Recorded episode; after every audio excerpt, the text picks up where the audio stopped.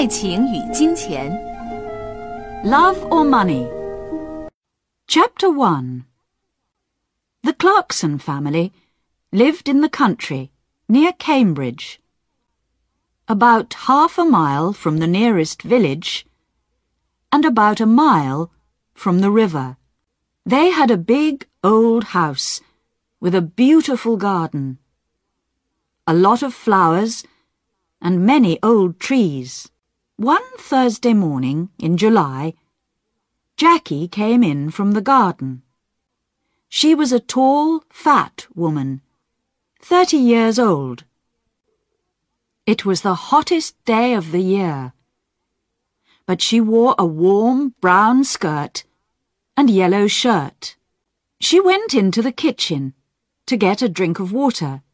Just then, the phone rang. Cambridge 1379, Jackie said. Hello? This is Diane. I want to talk to Mother. Mother isn't here, Jackie said. She's at the doctor's. Why? What's wrong?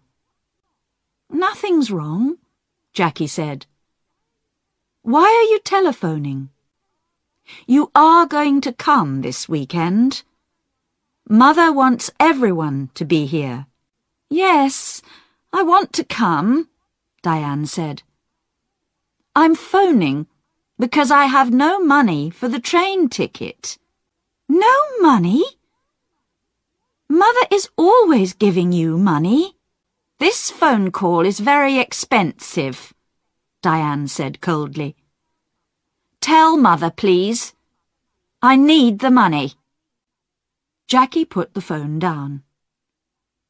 She took a cigarette from her bag and began to smoke. She felt angry because her sister always asked for money.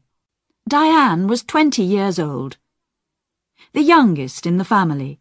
She lived in London, in one room of a big house. She wanted to be a singer. She sang very well, but she could never get work. Jackie went back into the kitchen and began to make some sandwiches. Just then, the back door opened and her mother came in. It's very hot, Molly said. She took off her hat and put it down on the table. She was a tall, dark woman with beautiful eyes. Two big black dogs came into the kitchen after her and ran across to her. She sat down and put her hands on their heads. Jackie put the sandwiches on the table. Mother, she said.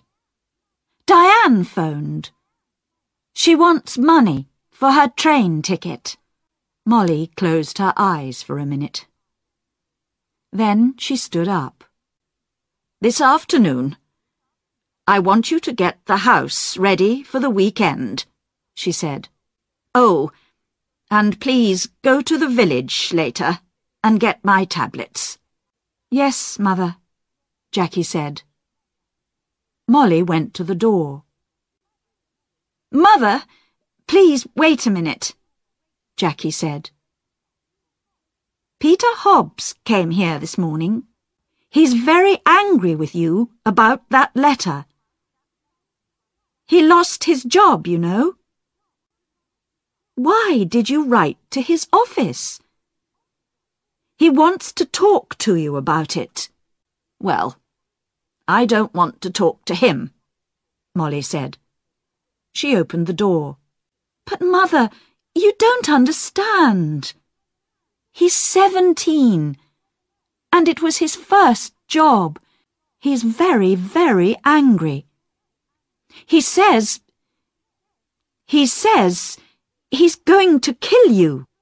Molly did not answer. She went out of the room and closed the door.